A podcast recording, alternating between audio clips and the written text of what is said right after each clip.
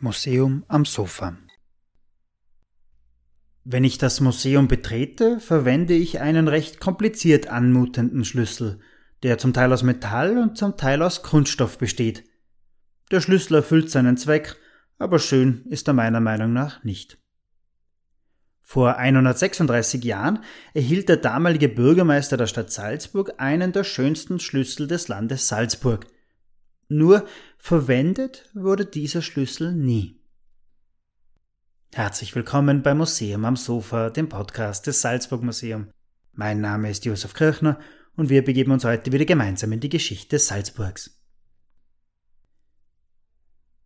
Wie wichtig Schlüssel sind, merkt man meist erst, wenn man sie verlegt oder verliert.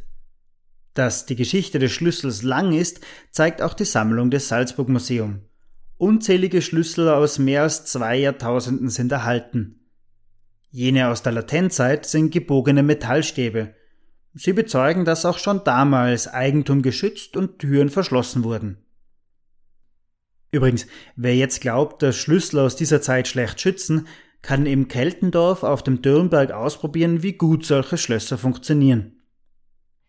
Diese Hakenschlüssel und später Schubriegelschlüssel wurden in römischer Zeit weiterentwickelt und zunehmend komplizierter. Im Mittelalter entwickelte sich dann der sogenannte Buntbartschlüssel, der aus drei Teilen besteht. Man greift den Schlüssel am Griff an, der als Reide bezeichnet wird. An diesem befestigt ist eine Stange, der sogenannte Halm.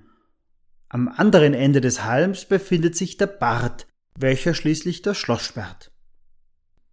Einige solcher Schlüssel sind nicht nur nützlich, sondern Meisterwerke des Schmiedehandwerks.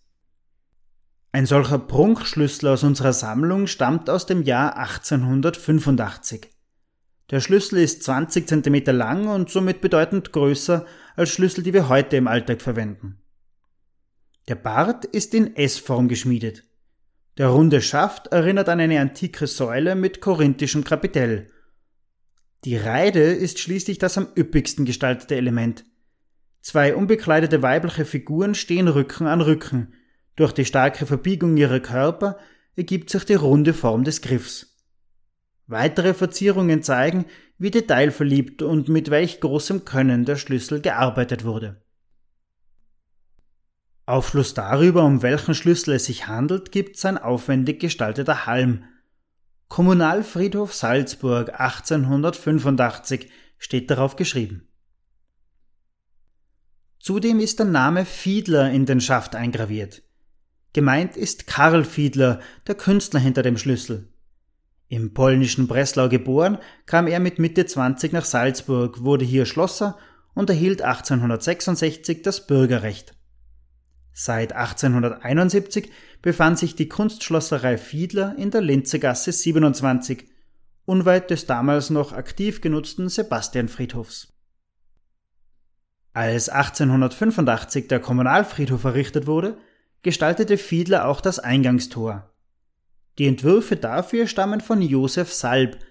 Dieser war Architektur- und Entwurfszeichner und seit 1876 Lehrender an der Salzburger Gewerbeschule. Das Tor zeigt heute noch seinen Hang zum Wiener Historismus. Barockmotive verbinden sich mit Elementen aus der Renaissance. Allerdings, stilistisch passen Tor und Schlüssel nicht ganz zusammen.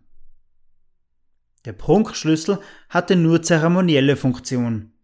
Eingebettet in ein Etui mit rotem Samt wurde er am 31. Oktober 1885 feierlich an Bürgermeister Leopold Scheibel übergeben. Welcher Schlüssel damals wirklich zum Sperren des Friedhofstores verwendet wurde, ist nicht bekannt. Heute schließt ein handelsüblicher Schlüssel ohne besonderen Schönheitswert. Das war das Museum am Sofa für heute.